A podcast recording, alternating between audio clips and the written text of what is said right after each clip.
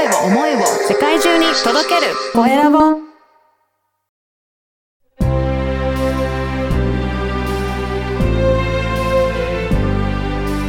経営者の志こんにちは、コエラボの岡田です。今回は人材開発コンサルタントの山岸真嗣さんにお話を伺いたいと思います。山岸さん、よろしくお願いします。こんにちは。人材開発コンサルタントの山岸真嗣と申します。よろしくお願いいたします。よろしくお願いします。あの、今回2回目の経営者の志の登場ということなんですが、あの、まずは自己紹介からお願いいたします。はい。えー私は今、フリーランスで、えー企業経営とうん人材開発のコンサルタントをしております。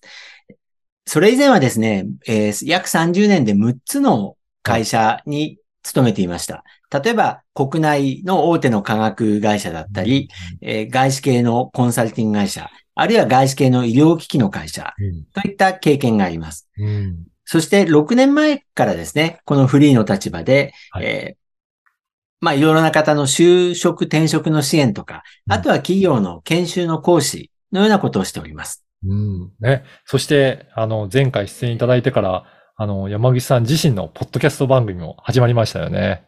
はい。はい。えー今年の2月からタイトルが2030年のキャリア戦略ということで、今30回ぐらい、うんえーもうすでにオンエアさせていただいています。はい。毎週木曜日配信になります。ね、ぜひこちらも、あの、ポッドキャストの、こちらの説明欄にも記載させていただきますので、聞いていただきたいな、というふうに思いますね。はい。あの、最近の状況ですか？いかがですかね？どんな感じで活動されていらっしゃるでしょうか？はい。えー最近はですね、あの、前と同じように、企業の研修の講師とか、あの、大学生向けの、こう、キャリアの授業の講師なんかもしてるんですが、あの、最近の変化としては、先ほど申し上げた、えっと、ポッドキャストはい。と、それ以外にですね、あの、本屋さんをちょっと始めました。おおそうなんですね。はい。えー本屋さんというのは、あの、これはあの、NPO のブックストアソリューションというのを、はいえー安藤哲也さんという方が立ち上げたんですけれども、うんえー東京の、えー谷中という下町にですね、えーこれはあのトライアル事業なんですけれども、はい人々がなんとなく集まる町の本屋さんということで、焚き火という、こう、まあ、お店の名前で、はい。えー始めたんですね。で、そこに60人ぐらいの、えー人が棚を、こう、それぞれ貸す、棚主として、えー場所をもらって、うん自分が読んだ本を、あるいは自分が書いた本を置かせてもらう、そういう本屋さんなんですね。そうなんですね。じゃあそこで棚を借りて本を、えー置いてらっしゃるんですね。そうですね。あの、小さい本屋さんなので、私のスペースが、そうですね、60冊ぐらいが、うんうんあの主にキャリアの本を置いてるんですけれども、そこもあのタイトルを2030年のキャリア戦略といううんポッドキャストと同じタイトルで、キャリアを中心とした本を置かせていただいてます。うん。え、最近ね、もうキャリアね、あの皆さんスキルを見直したりとか、キャリアを見直すという方もいらっしゃると思うんですが、あの、山口さんの活動としてもやっぱりそういった相談多くなっているでしょうかね？あそうですね。あの、今政府もですね、うん結局その労働市場改革といって、あの、学び直しのリスキリングですね。はいリスキリングをこう加速させていくとか、うんあ、と二つ目としてジョブ型の雇用もですね。えーそして成長分野への移動。この三つを大きく打ち出しています。う、うんで、もともとですね、ある年齢になると、多分、30代後半から40歳ぐらいになると、人生の折り返し点ということで、えー次のキャリアを考え始める方、多いと思うんですよね。うん。えーそして最近、やっぱりいろんな、こう、世の中の流れが早くなってきているので、はい。デジタル化とかですね。で、世界的に IT 人材が足りないなんてことも言われますので、そういう相談も増えてきています。うん。やっぱり本当になんかスキルとかそういったとこ見直ししながら、やっぱり今後のキャリアどうしようっていうふうに考えている方は増えてきたっていうことなんですね。うんはい。多いと思います。うんただですね、やっぱり日本の場合、やっぱりいろんなこう、制約がこう、主に精神的な制約だとは思ってるんですけれども、はい。あの、ちょっとこんな話を、その就職、転職で、えー悩んでる方にはさせていただきます。えークランボルツ先生という、うんえースタンフォード大学の有名な先生がいて、はい。あのその先生がですね、えー1990年にこう発表したキャリアの理論なんですけれども、うん。世界中で成功した、こう、何百人かの、こう、分析をしたんですね。キャリアの分析。で、そこから導いた、えーことは、5つのスキルが大事だっていうことなんです。はい。で、もともとそのクランボルツ先生が検証しようとしたのは、いろんなキャリアっていうのは計画的に、こううん若い時からこうステップバイステップでやっていった人が成功するんじゃないかっていう仮説があったんですけども、はい。実はそうじゃなくて、えっ、と、偶然な、偶然の出会いとか、うん偶然の出来事を味方につけた人が成功するんだっていうことがうん分かってきたんですね。面白いですね、なんか。はいうん。で、その偶然をつかむ、偶然のチャンスをつかつかむための、こう、5つのスキルというのがはいありまして、まず1つ目は好奇心。うん。いろんなことにこう、好奇心を持ってアンテナを立てておく。はい新しいことに興味を持っていく。これが1つ目です。で、2つ目は持続力。うんまあ、どんなことでもですね、ちょっとやってみて、多少は持続してやってみないとわからないわけですね。はいまあ、これはある意味当然だと思うんですよね。で、面白いのが、この後の3つなんです。ほう3つ目はですね、えっ、と、柔軟性。英語で言うとフレキシビリティうん。なんですけれども、これはですね、今まで自分がやってきたこと、はい。ま学んできたことを、に対してこだわりを持っちゃいけないっていうのが3つ目なんですよ。なるほど。うん。これはね、日本人すごく苦手なところだとそうですね。どちらかと積み上げてきたものがあるから、これを活用してっていうふうにやり、そうなんですよねやりたくなりますね。はい。はい。ですから、3番目の柔軟性。これがすごく日本人は弱いと思ってます。はいで、4つ目。これもですね、楽観性なんですけども、なんとかなるさって思ううん。気持ちですね。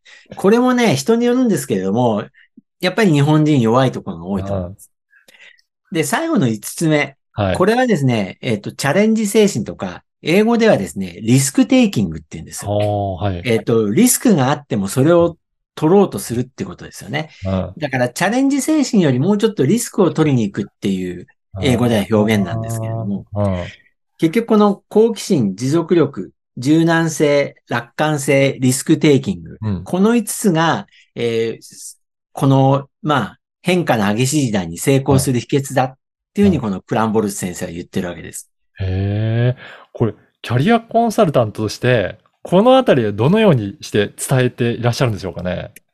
そうですね。あの、やっぱりどうしても転職うん。を例にとると、えーなかなか踏み切れない人って多いわけですよね。はい。だからその時にこういう話をします。うんで、やっぱり、うん、いつまでも自分のこう、それまでの経験にこだわりすぎない。で、うんなんとかなるさと思う。うんで、かなり、まあ、多少のリスクはあってもチャレンジしてみる。はいやっぱりそれがないと転職とか踏み切れないわけですよね。そうですはいね。いやー、うんあの、この番組は経営者の志という番組ですので、ぜひ山岸さんの志についても教えていただけるでしょうか。はい。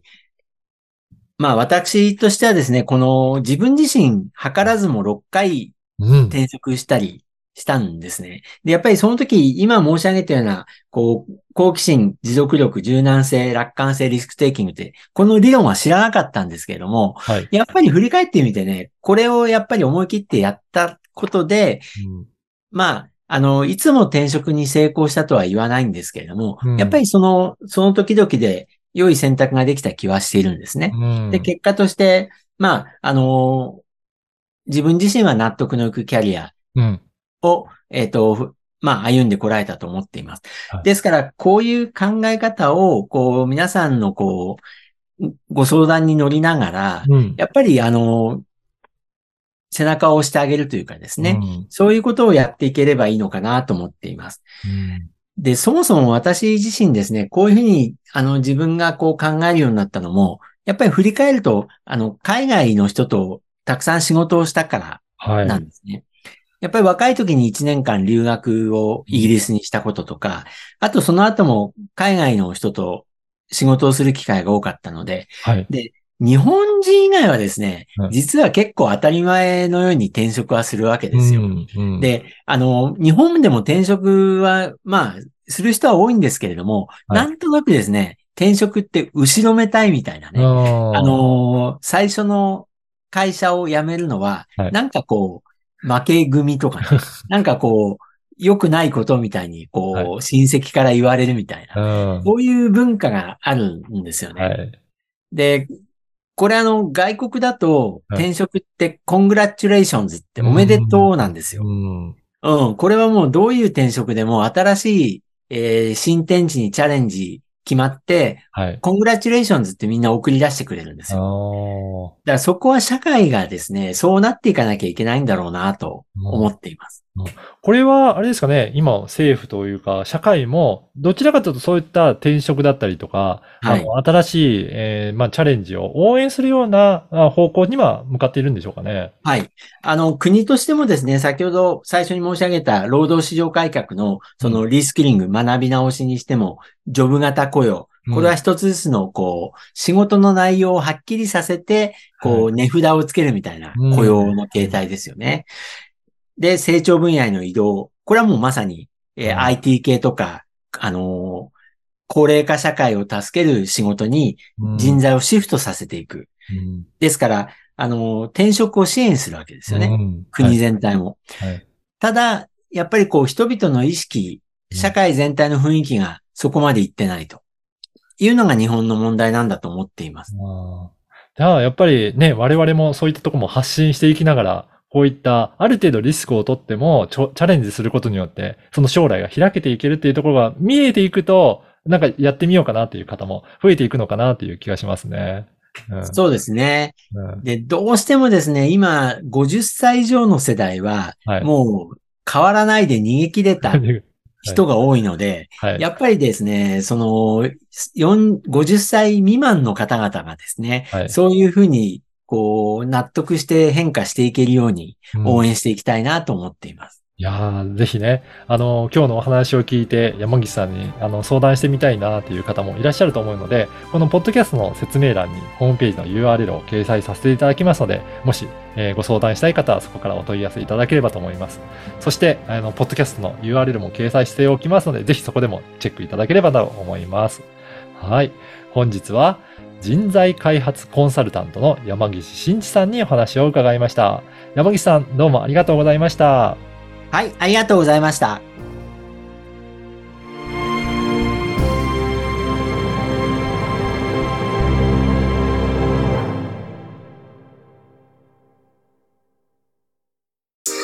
声を思いを世界中に届けるコエラボ